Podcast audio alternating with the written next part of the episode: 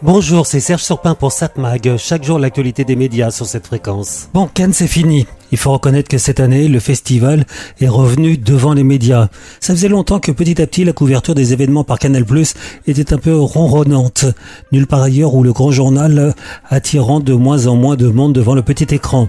Remarquez, certains diront que c'est le but, qu'il y ait moins de monde devant le petit écran et plus devant le grand écran, celui de la salle. Oui, mais le petit écran devrait permettre de donner envie d'aller en salle. Et à la fin de la période Canal+, c'était vraiment plus le cas. Depuis 2022, France Télévisions a pris le relais et on peut dire que, après une année de rodage, cette couverture en 2023 s'est fait remarquer. Très belles audiences de C'est à vous sur France 5, présence dans les JT de 13h et 20h avec l'intervention d'Harrison Ford par Laurent Delahousse qui a fait pas mal parler. Sans oublier la couverture par France Info et Culture Box, canal 14 de la TNT. Beau geste, l'émission de Pierre Lescure diffusée le dimanche sur France 2 a de très belles audiences. L'audience justement des cérémonies d'ouverture et de fermeture du festival ont atteint des records jamais vus. 3 160 000 téléspectateurs, 20% de part d'audience, et cela d'après les données publiées selon Médiamétrie, plus de 3 160 000 téléspectateurs, 20% de part d'audience, et 500 millions de vues sur les réseaux sociaux. C'est ce que souligne dans un communiqué conjoint France Télévisions et Brut, devenus depuis l'année dernière les diffuseurs officiels de la compétition. Et les répercussions dans tous les médias de cette cérémonie ont encore été plus fortes avec le coup de gueule de Justine Criet, la réalisatrice qui a remporté la Palme d'Or, troisième femme à être ainsi récompensée à Cannes. Donc coup de gueule contre le gouvernement, coup de gueule très relayé par les médias et les réseaux sociaux. À ce sujet d'ailleurs difficile de se prononcer. Si on est pour son coup de gueule, c'est qu'on est proche de la NUPES. Si on est contre, c'est qu'on est pro-Macron. On est aussi anti-féministe puisque j'ai lu qu'on n'aurait pas autant réagi si celui qui l'avait ouvert était un homme. Est-ce qu'on peut un peu douter de cette affirmation? Mais bon, on a quand même le droit d'être un peu surpris par cette attaque, alors que son film a été financé en très grande partie grâce aux différentes aides prévues par l'exception culturelle française.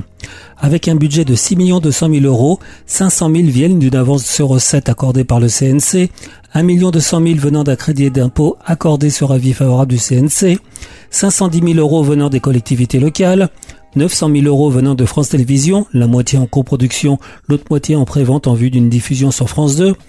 Canal Plus a apporté 1 200 000 euros. 380 000 euros encore venant des distributeurs Inca 2 et le Pacte. 720 000 euros venant des sociétés de financement d'œuvres, ce qu'on appelle les Sofica. Et encore 91 000 euros venant de sociétés de production.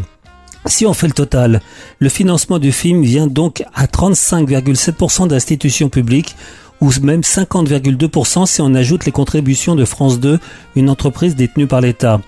Ce à quoi la réalisatrice dit que ce qu'elle demande, c'est que l'on préserve l'exception culturelle. Elle reproche aussi la marchandisation de la culture. Mais on peut répliquer que la marchandisation qu'elle reproche vient plutôt des producteurs, qui voient pour l'instant un box-office assez faible, même si on tente à revenir à un niveau d'avant Covid. Mais avec plus de recettes, pour moins de films, surtout les gros films. On peut aussi se demander où la réalisatrice a vu que la politique actuelle touche à l'exception culturelle, alors que le budget du ministère de la Culture a progressé de plus de 7% cette année, un des rares d'ailleurs à ne pas régresser. Gouvernement qui pour l'instant a préservé l'emploi, avec le quoi qu'il en coûte, maintenu aussi les indemnisations des intermittents. Par contre, pas un mot sur Canal+, l'un des principaux financiers du film, société qui aide sans se cacher l'expression de certaines extrêmes et même certains complotistes. Pourquoi, une fois de plus, ne rien dire sur Canal+. Peut-être qu'elle a peur de perdre ses futurs financements, et c'est là d'où vient le principal danger pour la culture, sans parler d'un danger pour la démocratie. 7 Mag, l'actu des médias. Pour avoir ce soir sur la TNT à 21h, en ce mardi 30 mai, sur TF1 Colanta, France 2, les grosses têtes. France 3, la série Tandem. France 5, en avant la guinguette. La Guinguette, ce cabaret-restaurant convivial très populaire au 19e siècle, est à nouveau tendance grâce à une nouvelle génération de professionnels. Ah, bon, ah bon, j'étais pas au courant. M6, 911, 911, la série. Arte, une enquête au nom du maintien de l'ordre. Lors de manifestations, bien souvent, la guerre des images sur les réseaux sociaux fait rage. Comment renouer le lien entre population et police? That is the question. Mais j'aurais tendance à vous conseiller de regarder ce soir la dernière et cinquième saison de la fabuleuse Miss Maisel. C'est sur Prime Video. Vous connaissez peut-être le thème de cette série une dame, une mère de famille qui devient une reine du stand-up, euh, stand-up à l'américain. Mais euh, voilà, là c'est la dernière saison. Après avoir coupé les ponts et avoir été banni d'une tournée, Mitch Maisel n'a pas abandonné et elle reconstruit sa carrière et sa réputation. Alors on sait que c'est bourré d'humour, d'humour américain, d'humour new-yorkais, un humour assez particulier. Ça vaut la peine d'être regardé donc sur Prime Video.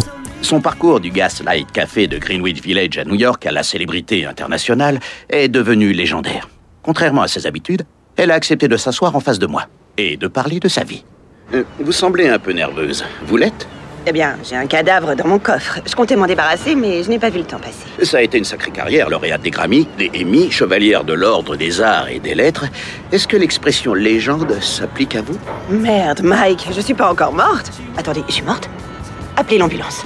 Donc, euh, dernière saison de la fabuleuse Miss Maisel. C'est la saison 5 sur Prime Video. 7 Mag, l'actu des médias.